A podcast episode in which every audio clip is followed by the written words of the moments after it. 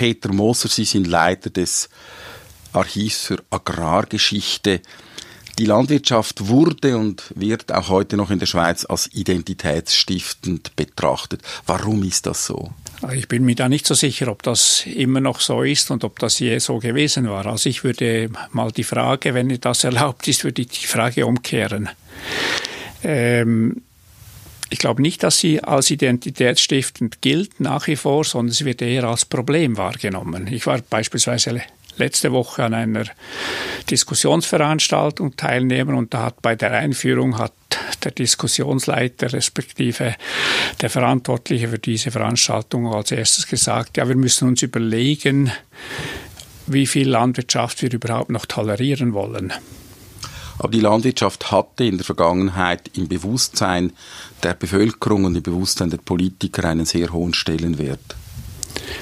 Ja, aber der Stellenwert, das ist ja nicht das gleiche gewissermaßen wie die Identifikation damit oder das darauf zurückführen, dass wir jetzt eben, dass die Landwirtschaft das Konstitutive ist. Der hohe Stellenwert, der kommt in verschiedenen Zeiten oder Zeitperioden ist er auf verschiedene Ursachen zurückzuführen. Und im 20. Jahrhundert war das lange die Ernährungssicherung eben gerade aus der Erfahrung des Ersten Weltkrieges und aus den Veränderungen im 19. Jahrhundert. Das heißt, die Landwirtschaft war ein Instrument zur Wahrung der Unabhängigkeit. Ja, nicht der Unabhängigkeit, sondern zur Wahrung des Lebens, so gesehen, weil essen müssen wir immer, jeden Tag, mehrmals in der Regel.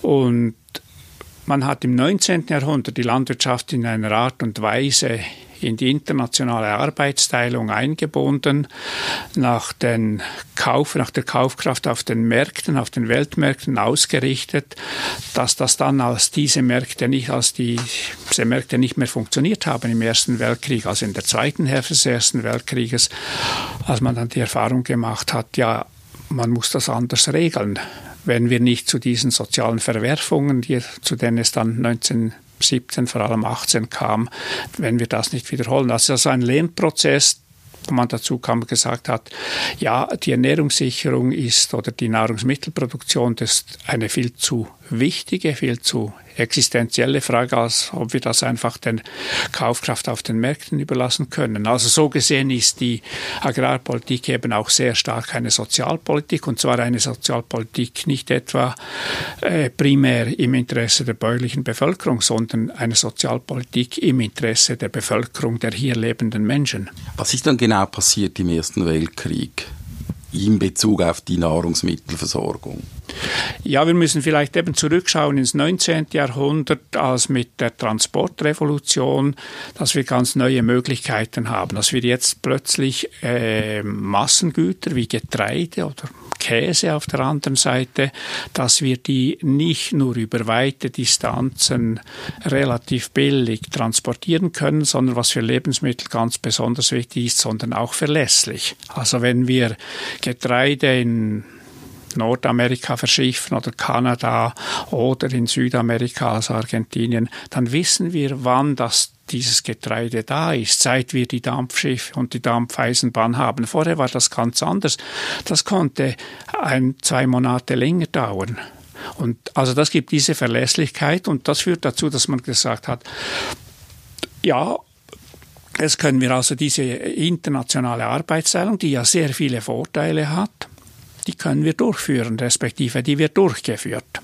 Das ist ja nicht einfach ein verordneter Prozess, sondern die, die, äh, die Akteure reagieren darauf, und zwar sowohl Konsumenten wie Produzenten, die ja sehr oft in der gleichen Person vereinigt sind. Also auch die bäuerliche Bevölkerung richtet sich auf diese internationale Arbeitsteilung sowohl in der Produktion wie im Konsum aus.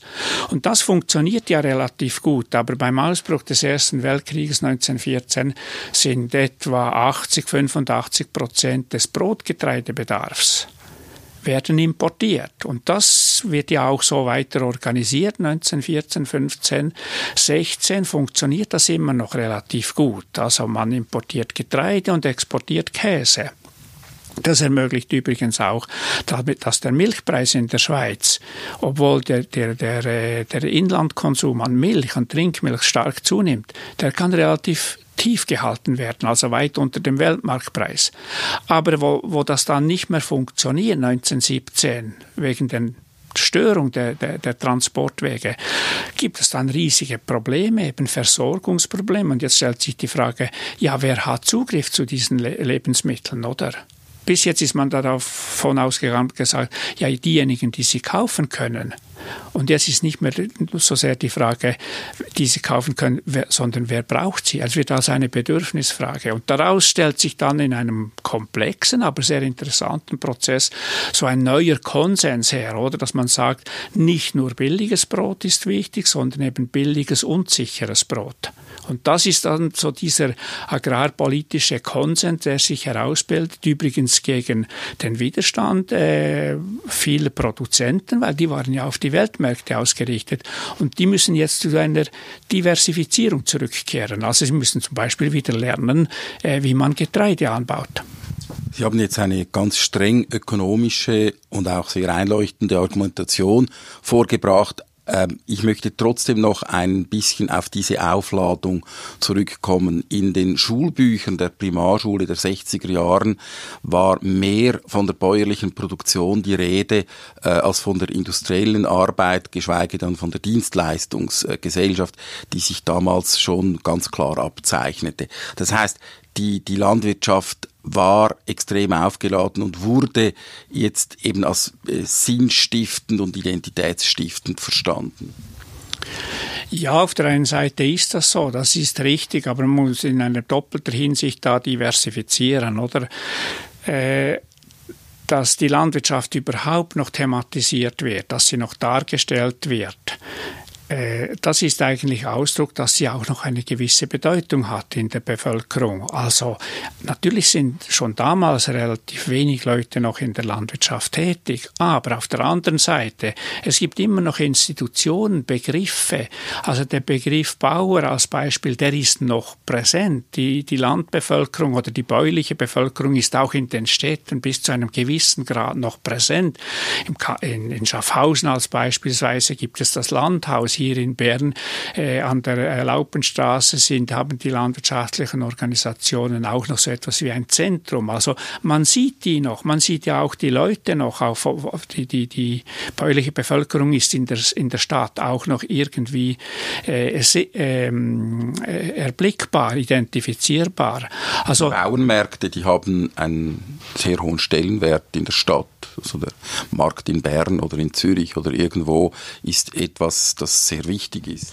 Genau, das ist eigentlich auch noch in den 50er, 60er Jahren ist das wichtig und es wird ja dann aus anderen Gründen später wiederum äh, vielleicht noch wichtiger. Aber jetzt zurückzukommen eben zu dieser, äh, dieser ähm, Bedeutung. Ich denke, wir müssen auch daran die, diese Bedeutung, die die Landwirtschaft in den 50er, 60er Jahren in der Öffentlichkeit oder Sie haben gesagt in den Schulbüchern noch hat. Ich glaube, wir müssen auch hier berücksichtigen, äh, dass uns das vielleicht heute etwas komisch vorkommt, weil wir davon ausgehen, äh, dass das eben, eben das Agrarische etwas Überholtes, etwas Historisches sei. Und das ist es nie, sondern es ist eben immer präsent, weil es mit der Ernährung verknüpft ist. Nur sehen wir diese Verknüpfung nicht mehr. Aber ich möchte jetzt noch einmal zurückkommen auf diese Frage eben der Darstellung, wie ist dann die Landwirtschaft dargestellt worden. Ich bin da eher, eher skeptisch oder ich bin nicht so sicher, ob sie wirklich nur verklärt dargestellt worden ist. Ich glaube, wir lesen sie vor allem auch verklärt. Ähm, nicht, wenn wir als Beispiel, ich mag mich erinnern in, in Schulbüchern, ich ging in, war ja dann dieser Zeit auch in der Schule und äh, ich mag mich äh, da, da auch noch so vage daran erinnern und da sind zum Beispiel Zugtiere waren wichtig oder Pferde, aber auch Kühe waren noch wichtig. Und das wird natürlich heute aus einer Fortschrittsperspektive, aus einer industriellen Fortschrittsperspektive nur als überholt, als sentimental äh, angesehen gesehen. Das war es aber nicht. Die Bedeutung der Arbeitstiere in der Landwirtschaft, das ist eben ein Phänomen der Moderne und nicht der Vormoderne. Arbeitstiere sind in der Landwirtschaft erst seit der Mitte des 19. Jahrhunderts wichtig. Die Mechanisierung in der Landwirtschaft und eben gerade das, was Sie ansprechen, diese Modernisierung, die wird von Menschen und Tieren gemacht in der Landwirtschaft und eben nicht von Motoren bis in die 50er, 60er Jahre wie in der Industrie. Und das ist das, was diese Irritation auslöst. Die Leute lesen dann etwas, von dem sie eigentlich keine Ahnung mehr haben und weil sie nichts mehr davon verstehen, deuten sie es eben als historisch überholt oder als nostalgisch. Also das heißt, finde ich jetzt schon noch interessant, Sie sagen, dass bis zur Mitte des 19. Jahrhunderts keine Zugtiere zum Einsatz kamen und Zugtiere, das waren äh, Ochsen und Pferde. Und Kühe und Hunde. Hunde. Ja, ja, also ich sage nicht keine, aber ich sage viel weniger, weil bis in die Mitte des 19. Jahrhunderts spielen Tiere, oder sagen wir bis ans Ende des 18. Jahrhunderts spielen Tiere, oder man kann äh, eine relativ geringe Rolle, weil Tiere sind auch in einer gewissermaßen in Konkurrenz zu den Menschen von der Ernährungsbasis her. Und es ist eigentlich erst im... Das heißt, sie brauchen eigentlich dasselbe essen wie der Mensch. Nicht ganz dasselbe, aber, von, aber die gleichen Pflanzen, genau. Und sie brauchen eben auch Boden, wo das produziert wird. Also auf der Fläche, in der Fläche gibt es in der Tat eine Konkurrenz zwischen Tieren und Menschen in Agrargesellschaften. Das sehen Sie ja heute noch. In Nordkorea sehen Sie ja praktisch keine Tiere, weil das eben der Boden wird für die Ernährung äh, wenn auch mehr schlecht als recht, für die Ernährung der Menschen gebraucht. Und das ist in dem, im, im, am Ende des 18., im frühen 19. Jahrhundert mit der Industrialisierung werden hier eben auch neue Möglichkeiten geschaffen, nicht zuletzt eben auch über die Transporte, wenn auch noch nicht in der Form wie dann in der zweiten Hälfte des 19. Jahrhunderts. Aber es schafft Raum und es schafft eben auch Raum für Mechanisierung, Viele Geräte kommen ja aus der Industrie, werden in der Landwirtschaft dann eingesetzt, aber in der Landwirtschaft funktioniert das eben anders, die Mechanisierung. Es ist eben nicht die Dampfmaschine in der Landwirtschaft. Die Dampfmaschine ist ein totales Fiasko äh, in der Landwirtschaft. Sie ist viel zu stark, aber sie ist auch viel zu wenig wendig. Sie ist viel zu wenig ähm, präzis. Also das führt dann dazu, dass alle diese gigantischen Versuche im 19. Jahrhundert, die zuerst einen Erfolg versprachen, die stellen sich das als viel komplexer dar. Und deshalb nimmt dann auch die Bedeutung der Arbeitstiere zu, aber die Mechanisierung nimmt zu mit den Arbeitstieren. Es sind einfach, Sie können es so sagen, es sind biotische Grundlagen, die die Mechanisierung in der Landwirtschaft ermöglichen, also Tiere und Pflanzen und Menschen. Und in der Industrie ist es eben das Erdöl, die Kohle. Also müssen Sie uns noch die Geschichte vom Hund erzählen. Äh, der Hund ist in der Landwirtschaft für uns eigentlich der Wachhund äh, vom Hof, äh, der da bellt. Ähm, und dann können wir uns vorstellen, dass im hohen Norden die Hunde noch als Schlittenhunde eingesetzt werden. Wofür wurde der Hund dann sonst noch gebraucht in der Schweizer Landwirtschaft? Ja, vor allem als Käsereihund. Er hat die Milch die seit dem Mitte des 19. Mitte des 19. Jahrhunderts eine enorme Bedeutung erhält. Er hat in vielen Gegenden diese Milch in die Käserei gezogen, zusammen mit den Kindern. Also als Zugtier ist der Hund von enormer Bedeutung, aber das ist nicht nur in der Schweiz so. Äh, beispielsweise war das auch in Belgien so, aber in, in vielen europäischen Staaten so. Und hier sehen Sie ja dann auch die Überlagerung. Auf der einen Seite ist ja diese Interaktion zwischen Hund und Kindern gerade als eine hoch äh, interessante Angelegenheit. Die hat auch Kinder äh, ermächtigt, eben mit Tieren umzugehen, Arbeiten auszuführen. Tiere haben da immer auch mitgemacht. Das ging ja auch nur, wenn die Tiere auch kooperierten und gleichzeitig ist das aber aus einer städtisch-industriellen Perspektive, aber auch aus einer Fortschritts-Hygieneperspektive als problematisch dargestellt worden. Und in Belgien zum Beispiel wurde das dann über die Tierschutzgesetzgebung schon in den 20er, 30er Jahren sehr stark zurückgedrängt. Also es war verboten, es wurde verboten, die Hunde als Arbeitstiere einzusetzen. Ja, oder mal, also, zuerst wurde es erschwert und dann wurde es ganz verboten, genau. Und was war denn die Begründung? Ist das Tierquälerei? Ja, man hat gesagt, äh, das ist, ähm, ja, also die offizielle Begründung ist ja nicht immer die ganz gleiche wie die inoffizielle. Es ging ja auch darum, beispielsweise, das hat ja, waren ja vor allem kleinere Produzenten, äh, die so funktioniert haben. Jetzt in Belgien ist das mehr über den Gartenbau und die Gemüseproduktion, die Transportmöglichkeiten und dann vor allem über die Hygienefrage. Das haben wir ja bei uns in, den Schwe in der Stadt auch viele Milchhändler, also die, die Milch äh, äh, Zulieferung in die städtischen Haushalte, die ja in vielen Gebieten nicht nur bis an die Küchentüre, also an die Haustüre ging, sondern bis in die Küche. Also der Milchmann hat die Milch in die Küche geliefert. Und wenn da natürlich vor dem Haus ein Bernhardiner stand, der die Milch äh, gezogen hat, dann haben die einen oder anderen gesagt, ja, das ist unhygienisch. Pferd wäre das denn hygienischer gewesen? Nein, nicht. Äh, eben gerade das Problem ist ja eben, die, die Menschen in der Moderne haben ja ein sehr zwiespältiges Verhältnis zur äh, Natur. Und äh, gerade durch diese Abspaltung, indem das eben im, im 18., 19. Jahrhundert sich diese Perspektive durchsetzt, diese Dichotomie zwischen Natur und Kultur, oder hat man dann so ein sehr zwiespältiges Verhältnis zur Natur, weil die Natur ist das andere. Dann auch das Problematische. Heute ist es vor allem, vor allem im politischen Diskurs ist es das Gute, respektive die Rettung, aber gleichzeitig ähm, ist das immer noch sehr aufgeladen, weil die, das Ungeziefer, das ist auch Heute sagt man gar nicht mehr Ungeziefer oder Unkräuter, sondern es werden dann Beikräuter und Diversität. Aber das wird ja auch dann, das, das wird ja auch nur im, im, im abstrakten politischen Sinn ist das gut, sondern im konkreten, im, in der Küche, in, im Badzimmer ist es ja dann eine, eine ganz andere Angelegenheit. Machen wir einen Sprung in die Gegenwart. Die Landwirtschaft steht mehr denn je im Fokus auch des öffentlichen Interesses. Auf der einen Seite eben über die Subventionen. Es fließt viel Geld in die Landwirtschaft und auf der anderen Seite auf die ähm, steigende, steigende Bewusstsein äh, für die Qualität der Nahrung und das steigende Bewusstsein für den Einsatz von beispielsweise Pestiziden da habe ich das Gefühl, dass die Landwirtschaft heute wahnsinnig aufgeladen ist und dass eigentlich der Konsument äh, nicht sehr zufrieden ist mit dem, was er von der Schweizer Landwirtschaft erhält. Ja, dann würde ich so zustimmen. Auf der anderen Seite muss man vielleicht jetzt, wenn wir eine Erklärung dafür wollen, respektive versuchen, das zu verstehen, dann muss man vielleicht bei der Begrifflichkeit anfangen. Und Sie haben jetzt zu, am Schluss gesagt, der Konsument. Und das ist natürlich eine Art, ein semantisches Konstrukt.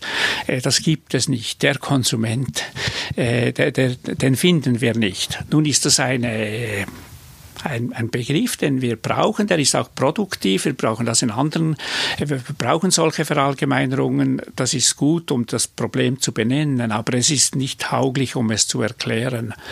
Und dann fangen wir vielleicht dort an, weil ich denke, es ist richtig, oder wenn man über die Landwirtschaft spricht, dann sollte man zuerst über die Gesellschaft sprechen, weil wir sprechen aus einer Perspektive der Industriegesellschaft über die Landwirtschaft. Und es ist wie beim Hund und ist besser, wenn man verstehen will, wie der Schwanz funktioniert, wenn man den Kopf anschaut und nicht umgekehrt. Also ist es richtig, dass man sagt, ja, wir gehen jetzt vom, vom Konsum her. Ich würde nicht von, vom Konsumenten, sondern vom Konsum her. Und vom Konsum her haben wir natürlich die, die, die, die unterschiedlichsten Erwartungen. Was erwarten dann Menschen von der Landwirtschaft? Und das ist auf der einen Seite die gewissermaßen die vitale Bedürfnisbefriedigung der Ernährung. Und das muss man regelmäßig machen, eben mehrmals pro Tag. Und das will man machen, so dass es funktioniert. Und es soll möglichst wenig kosten. Das sind ja gewissermaßen, so werden wir äh, äh, sozialisiert in, dies, in dieser Sichtweise.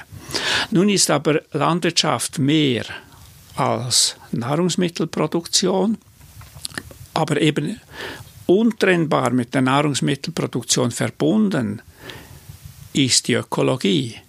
Das wissen wir aber nicht mehr. Wir gehen eben davon aus, dass Ökologie und Nahrungsmittelproduktion zwei voneinander separierte oder separierbare Angelegenheiten sind. Wir gehen ja davon aus heute, wird ja auch politisch so geregelt, dass Ökologie ein Gut ist. Und weil dieses Gut niemand kaufen will, haben wir es zum öffentlichen Gut erklärt und regeln das so. Jetzt da gibt es nicht so viel dagegen zu sagen. Das ist ja auch relativ vernünftig. Das Problem ist nur, dass wir das nicht wissen, dass wir diese Kunstgriffe machen. Dann denken wir also, im einen Moment wollen wir billige Nahrungsmittel und im anderen Moment, respektive im gleichen Moment, aber unverbunden damit wollen wir eben mehr Ökologie, aber eben schon die Begrifflichkeit von mehr mehr Nahrungsmittel, billigere Nahrungsmittel, mehr Ökologie. Das hat sich ja agrarpolitisch in diesem Slogan, der dann sehr erfolgreich wurde, mehr Ökologie und äh, mehr Markt äh, herausgebildet. Wir wollen das gleichzeitig, ohne zu wissen, wie sie miteinander verbunden sind. Das heißt, wir sind da in einem Zielkonflikt drin.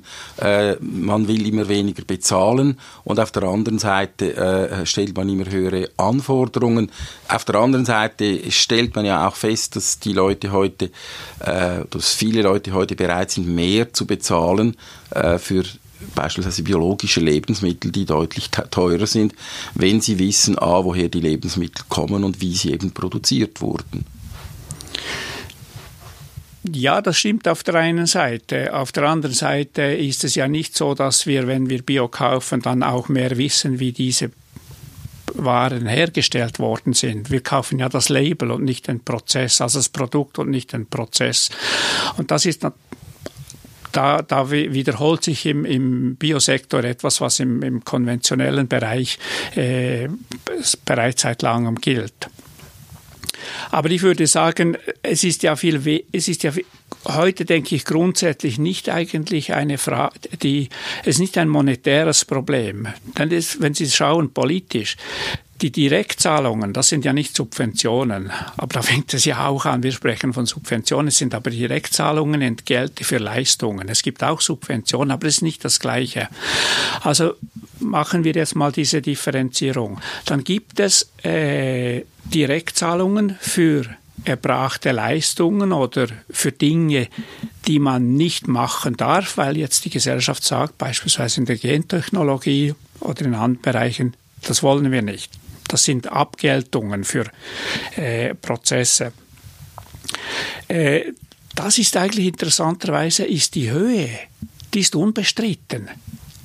Es gibt ja, vielleicht eine, die Grünliberalen, aber sonst gibt es eigentlich keine politische Kraft in der Schweiz, die die Höhe der staatlichen Abgeltungen so grundsätzlich in Frage stellen.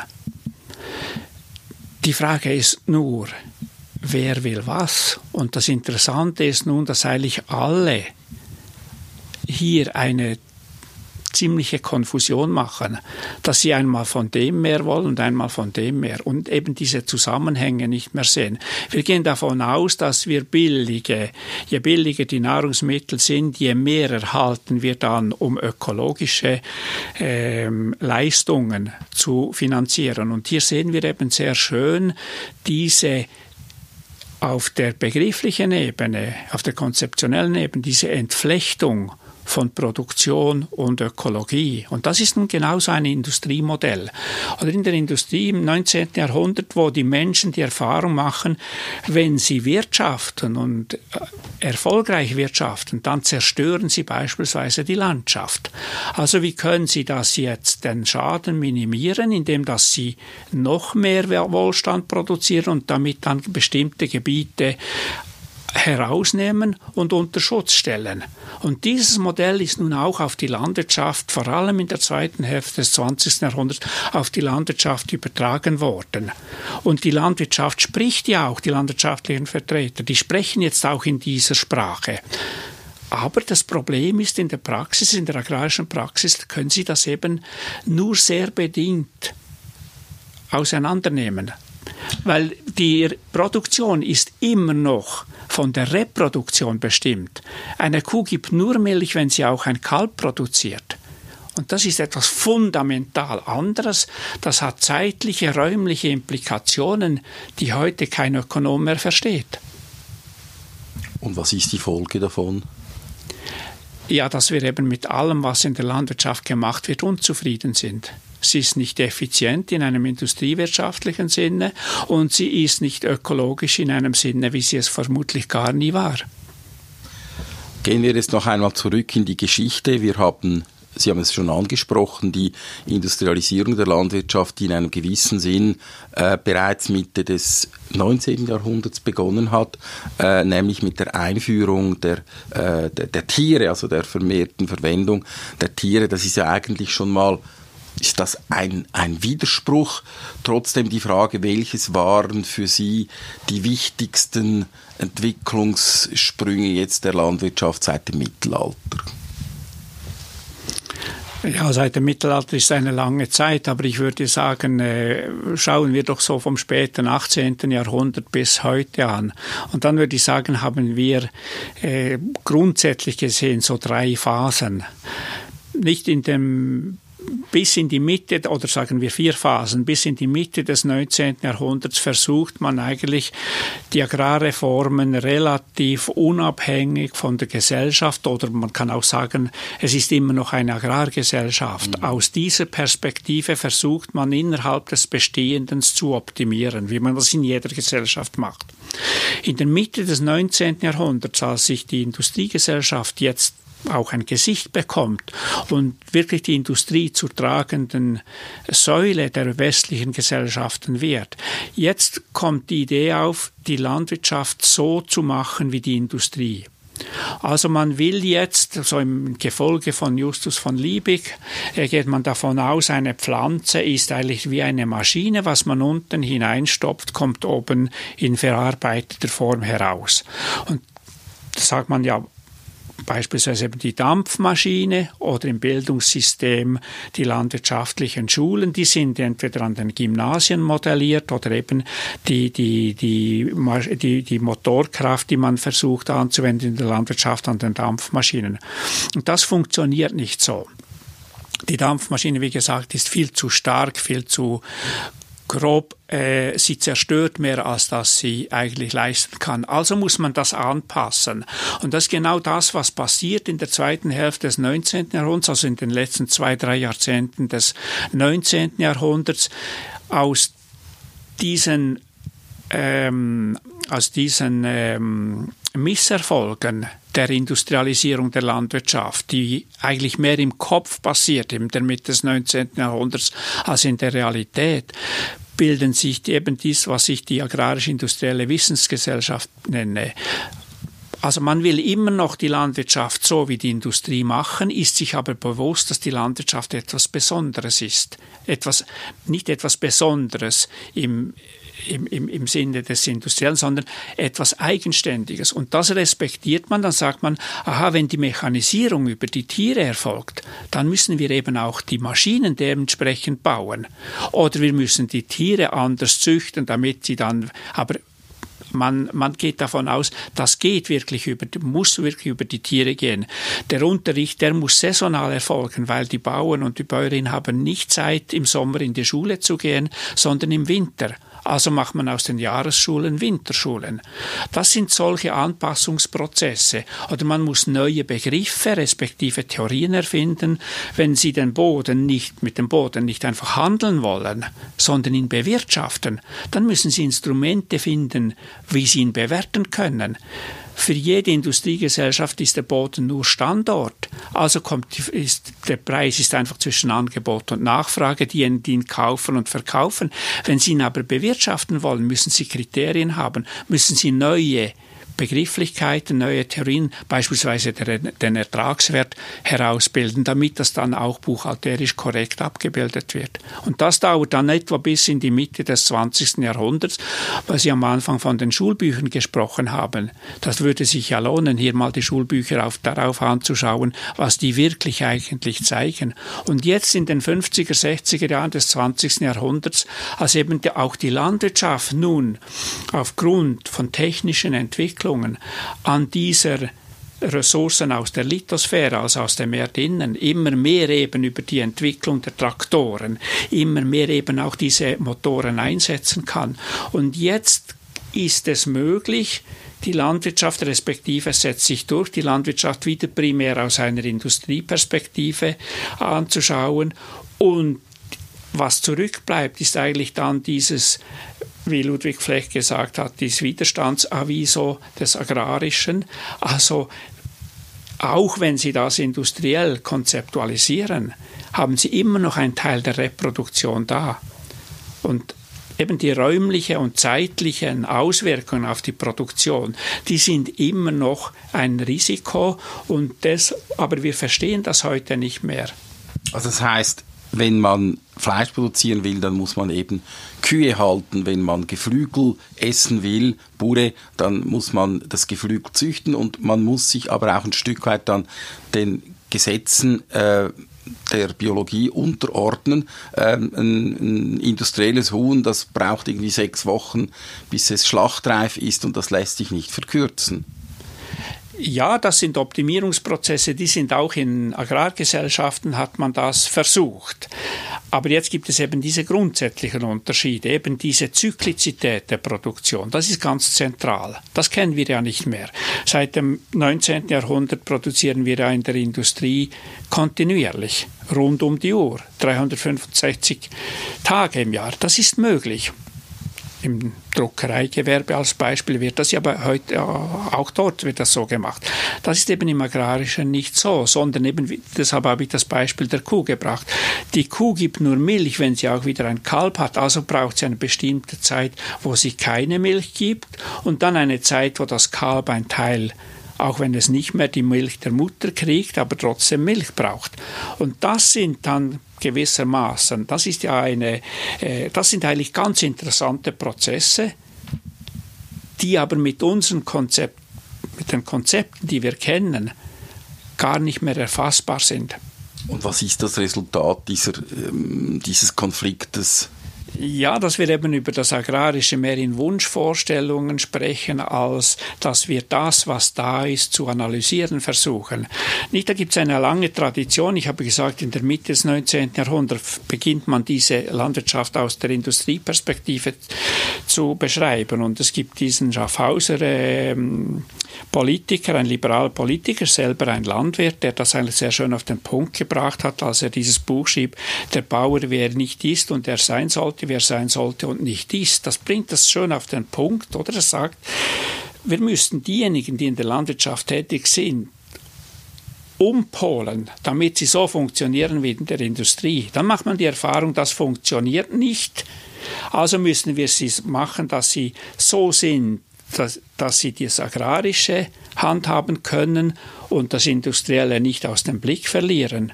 Und heute sind wir wieder in der Perspektive, dass wir sagen, in der Produktion, sie, wir sollen nach industriellen Normen funktionieren, eben auf den Weltmarkt ausgerichtet. Beispielsweise auf dem Weltmarkt steigt ja die Nachfrage nach Fleisch ganz dramatisch. Also soll man, sollen die Bauern Fleisch produzieren für den Weltmarkt steigende Fleischmengen. Aus ökologischen Gründen sagen wir dann aber das Gegenteil. Da sollte dann der Fleischkonsum zurückgehen. Und das bildet sich eigentlich sehr schön aus. Äh, in, in, in heute wir versuchen ja mit monofunktionalen Betrieben, die Politik versucht mit monofunktionalen Betrieben eine multifunktionale Landwirtschaft äh, herzustellen. Weil man eben diese Multifunktionalität der Landwirtschaft der Pflanzen, der Tiere und der Menschen sind alle multifunktional. Die wollte man reduzieren auf monofunktionale Wesen, weil die sind effizienter industriewirtschaftlich gesehen. Und weil wir das jetzt eben aber gleichzeitig auch Defizite darin sehen, wollen wir anstatt dass wir zurückgehen und uns überlegen, wie ist es dazu gekommen, wollen wir gewissermaßen beschleunigend sagen, wir wollen einfach das andere auch noch und wissen nicht mehr, dass das untrennbar miteinander verbunden ist. Also da kann man nur vermuten, das kann nicht gut gehen. Ja, äh, das ist immer eine Frage, eine Einschätzung. Es geht ja gut und aber wie das für moderne Gesellschaften auch äh, vielleicht typisch ist, äh, alle sind immer auch unzufrieden. Auf der einen Seite geht das ja sehr gut im Sinne, dass wir eine äh, unglaublich sichere Versorgung haben. Niemand leidet so gesehen Mangel. Die Nahrungsmittel sind wirklich billig, sie sind logischerweise viel zu billig für, für einen Großteil der Bevölkerung, äh, aber auch für die Ärmsten in unserer Gesellschaft sind sie erschwinglich. Aber es gibt eben dann auf der anderen Seite gibt es andere Defizite, die damit verbunden sind. Und wir sind uns nicht mehr gewohnt, auch politisch sind wir uns nicht mehr gewohnt zu sagen, die Dinge haben mehrere Aspekte. Wir schauen das immer modular an, in einem Kästchen. Jetzt sprechen wir über die Versorgung und dann sprechen wir über die Ökologie und dann sprechen wir über die Diversität. Und die Lösung wäre, das ein bisschen gesamtheitlicher anzuschauen. Das heißt, eine Einstellung zu finden, wo man die verschiedenen Seiten äh, miteinander versöhnen kann. Die Frage ist natürlich, ob das überhaupt möglich ist. Ja, auch hier fängt es vielleicht bei der Sprache an. Ich würde nicht sagen miteinander versöhnen, weil sie stehen ja nicht grundsätzlich miteinander in Konflikt. Sie stehen erst über die Art und Weise, wie wir sie konzeptualisieren, miteinander in Konflikt. Ich würde sagen, man sollte wieder das zusammendenken, was zusammengehört. Es gibt äh, ein Bundesrat hat mal einen schönen Spruch gesagt. Er hat gesagt, man soll das Undenkbare denken. Und da habe ich schon gedacht, das ist grundsätzlich falsch. Nein, man soll das Denkbare denken, aber das Denkbare soll man denken. Und was würde das jetzt heißen in Bezug auf die Landwirtschaft? Ja, dass man sich eben dieser, äh, dass man zuerst einmal fragt, wie hängen die Dinge miteinander zusammen? Also wie hängt die Ökologie mit der Produktion zusammen? Und dann sehen wir, wo sind die Potenziale, was kann man wie verändern und aber was hat das für Implikationen? Nehmen wir doch das Beispiel vom Pestizideinsatz. Wir kritisieren ja heute den Pestizideinsatz nur noch. Dagegen wäre an sich auch nichts zu sagen, wenn man den kritisieren würde. Nur wissen wir eben nicht mehr, wieso das Pestizide eingesetzt werden. Das ist das Problem. Wir kritisieren das Phänomen in Unkenntnis des Prozesses und der Zielsetzung. Und was wäre dann die Lösung? Ja, die Lösung wäre eben, dass wir uns grundsätzlich darüber äh, unterhalten, was heißt das, wenn wir jetzt zum Beispiel in der Landwirtschaft keine Pestizide einsetzen. Was heißt das dann? Das heißt in mindestens drei Sachen. Das heißt, es gibt mehr Handarbeit, so wie man das bis in die 50er, 60er Jahre eben hatte oder im Biolandbau immer noch hat. Dann ist die Frage, wer macht diese Handarbeit, wie wird diese Handarbeit entschädigt. Das Zweite ist, ohne Pestizide haben wir auch diese Kontinuität in der Produktion, haben wir nicht. Es sind mehr, mehr, Risiken damit verbunden. Wir haben vielleicht einmal einen Ausfall. Das heißt ja nicht, dass wir dann Hunger leiden, aber wir haben nicht alles jederzeit. Wir können es dann, es ist nicht nur in einem Laden nicht, es ist dann in keinem Laden respektive über die, über die Importe und Exporte wird das ja dann ähm, anders gelöst heute. Und äh, der dritte Aspekt, und der ist ganz wichtig, die Nahrungsmittel würden anders aussehen. Äpfel und Früchte sehen anders aus und sie schmecken auch anders. Und das ist ja jetzt auch ein, weil wir diese Dinge nicht mehr zusammen sehen, oder? Also das wäre, das wären drei Sachen. Wenn wir es in diesem Kontext an, betrachten, dann kommen die Leute auch zu differenzierteren Meinungen. Das heißt ja nicht, dass man dann für den Pestizideinsatz sein müsste. Im Gegenteil, man wüsste dann aber, was man damit bewirken würde. Aber es ist ja so in der biologischen Landwirtschaft, da weiß man äh, erstens, es, die Ernte, die fällt jedes Jahr anders aus. Zweitens, die Dinge, die sehen anders aus, eben nicht so schön und glatt und, und rund, sondern eben vielleicht ein bisschen äh, mit Flecken. Und das Dritte, äh, eben, äh, dass, dass, dass, dass äh, Sie gesagt haben, nämlich, dass nicht, es äh, ist nicht immer gleich viel vorhanden davon. Es gibt ein Jahr, gibt es mehr und ein anderes Jahr äh, gibt es weniger und äh, dazu kommt auch noch, was Sie gesagt haben, die Handarbeit. Also man könnte sagen, in der biologischen Landwirtschaft ist das ja dann alles irgendwie äh, aufgehoben. Ja, es ist nicht aufgehoben, weil die biologische Landwirtschaft ja den gleichen Standardisierungsmechanismen und Zwängen unterliegt wie die konventionelle Landwirtschaft. Und die, so gesehen ist, ist, der, ist die äh, Differenz zwischen der konventionellen, Entschuldigung, also, Also so gesehen ist die Differenz oder der Unterschied zwischen der konventionellen Landwirtschaft und der Biolandwirtschaft kleiner als der zwischen der Industriegesellschaft und der Landwirtschaft. Weil die Landwirtschaft, dort haben wir diese Schwankungen die haben wir. Und äh, es, hier müsste einfach, der, der, der, müsste man eben diese Eigenheiten, diese agrarischen Eigenheiten, eben der Rep dass die Reproduktion ein Teil der Produktion ist, äh, was ja ein Riesenpotenzial wäre, ökologisch gesehen. Und das hängt ja auch in der Klimafrage. Wir können ja die Landwirtschaft nur noch als Problem wahrnehmen, weil wir sie eben so betrachten als Verbrauchsgegenstand. Sie ist aber der einzige Sektor, der sich auch wiederherstellen könnte bis zu einem großen Grad. Und dieses Potenzial sehen wir eben nicht mehr. Und das ist von mir aus gesehen das, das, die größte Schwierigkeit, dass wir eben diese Reduktion der Agrikultur auf die Landwirtschaft führt dann eben dazu, dass wir das nur noch das ökonomische Potenzial und vor allem das ökonomische, respektive das ökologische Problem darin sehen. Jetzt müssen wir noch über den vierten und letzten Entwicklungsschritt reden, darf ich vermuten.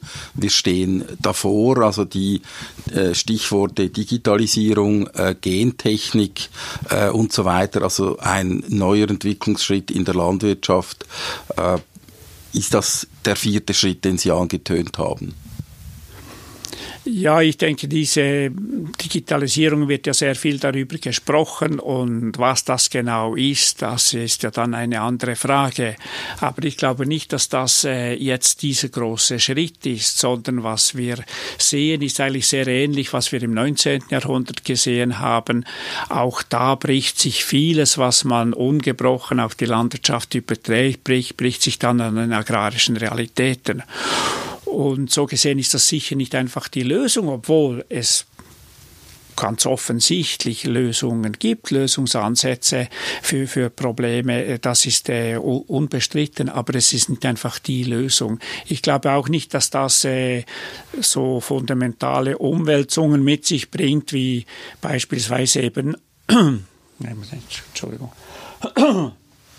also ich glaube auch nicht, dass das so äh, umfassende Umwälzungen mit sich bringt, wie eben beispielsweise die Weltmarktorientierung im 19. Jahrhundert oder dann äh, eben die, äh, das, was in den 50er, 60er Jahren mit der Motorisierung und der Chemisierung möglich ist. Weil wir sind heute, die Landwirtschaft ist ja sie wird zwar praktisch nur noch als Problem wahrgenommen, auf der anderen Seite ist sie derjenige Sektor, der einen wesentlichen Teil äh, der Fläche in den Gesellschaften nach wie vor äh, bewirtschaftet. Und äh, deshalb sind diese Erwartungen dann an die Landwirtschaft immer sehr vielfältig, immer sehr widersprüchlich und sie werden dementsprechend auch immer wieder alle äh, monofunktionalen Ansätze werden dann immer wieder äh, gebrochen, oder? Und was denken Sie, wird der nächste Schritt in der Entwicklung der Schweizer Landwirtschaft sein?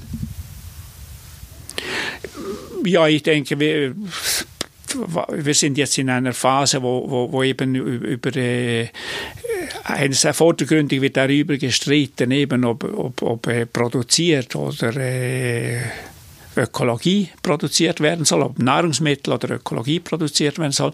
Auf der anderen Seite haben sehr viele Menschen jetzt auch gemerkt, auch gerade Menschen, die diese Trennung lange propagiert haben, die haben jetzt gemerkt, äh, das kann man so nicht eigentlich trennen. Sie sind sich dessen nicht bewusst, aber immerhin sprechen sie jetzt auch darüber, dass sie sagen, äh, man kann es nicht trennen. Ja, und wenn die Einsicht kommt, dass man es nicht trennen kann, dann, auch wenn man das nicht richtig versteht, dann ist immerhin äh, ist doch ein guter Ansatz da, dass man sagt, man muss es wieder zusammen thematisieren. Das heißt letztlich doch dann eine, ein ganzheitlicheres Denken. Ähm, wo diese Widersprüche ein Stück weit äh, bewusst werden, so dass man sich für das eine oder das andere dann bewusst entscheidet. Also zum Beispiel äh, weniger Produktion, dafür äh, weniger Pestizideinsatz und so weiter. Ja, das muss ja nicht unbedingt weniger Produktion heißen, weil das wäre dann nur, also betriebswirtschaftlich gesehen wäre das vielleicht so für einen einzelnen Betrieb, aber aufs Gesamte gesehen ist das nicht unbedingt so.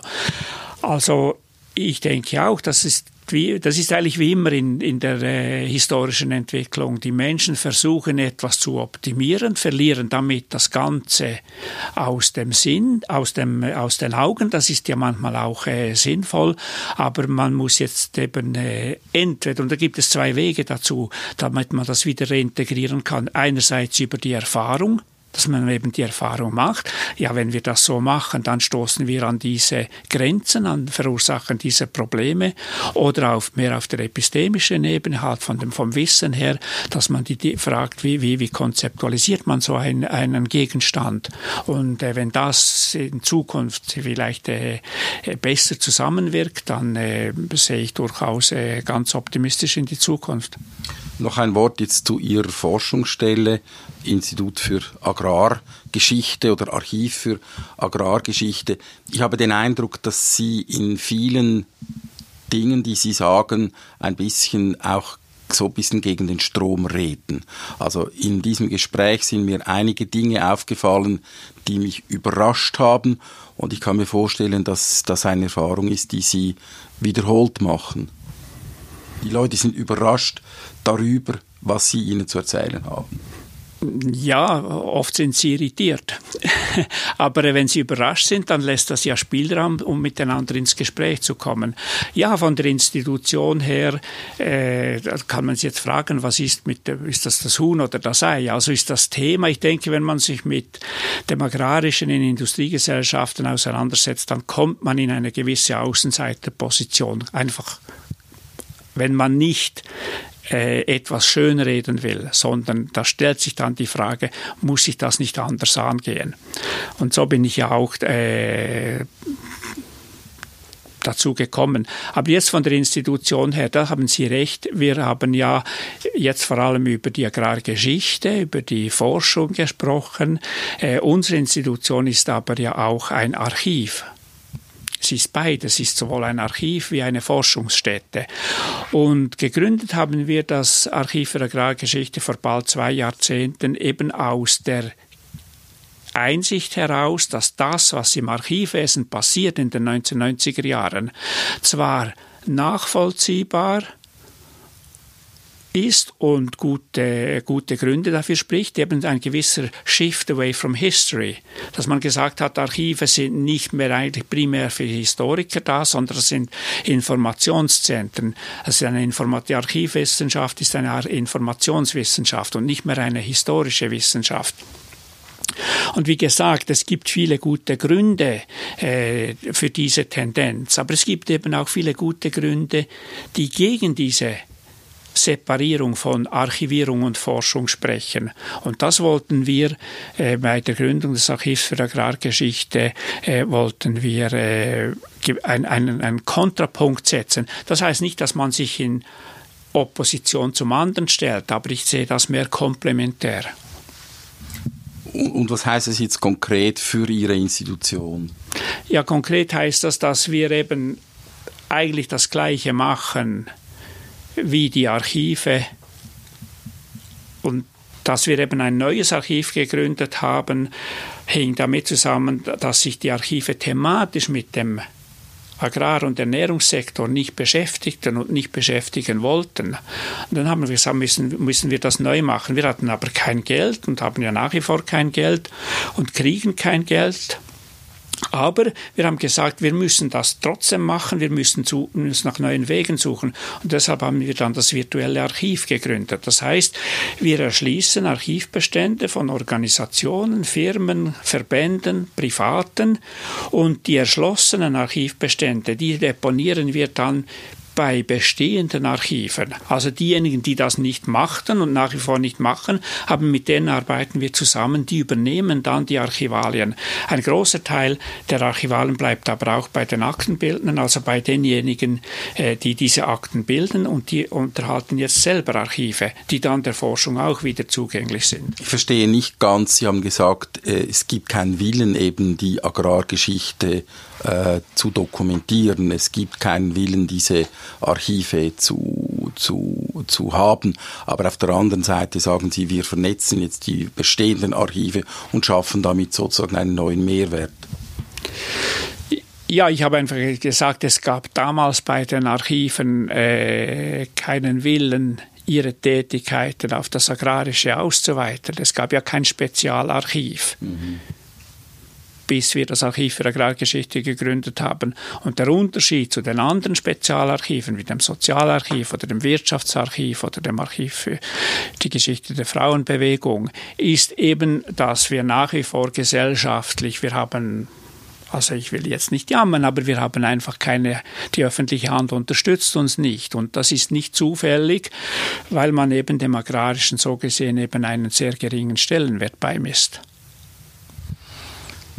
Peter Moser, herzlichen Dank für dieses Gespräch. Wir hoffen, dass auch Ihre Arbeit dazu beiträgt, dass sich das im Laufe der Zeit ändert. Ich denke, es sind viele Fragen noch auch offen geblieben und es ist vielleicht auch gut so, weil das Thema ist doch äh, sehr groß. Herzlichen Dank.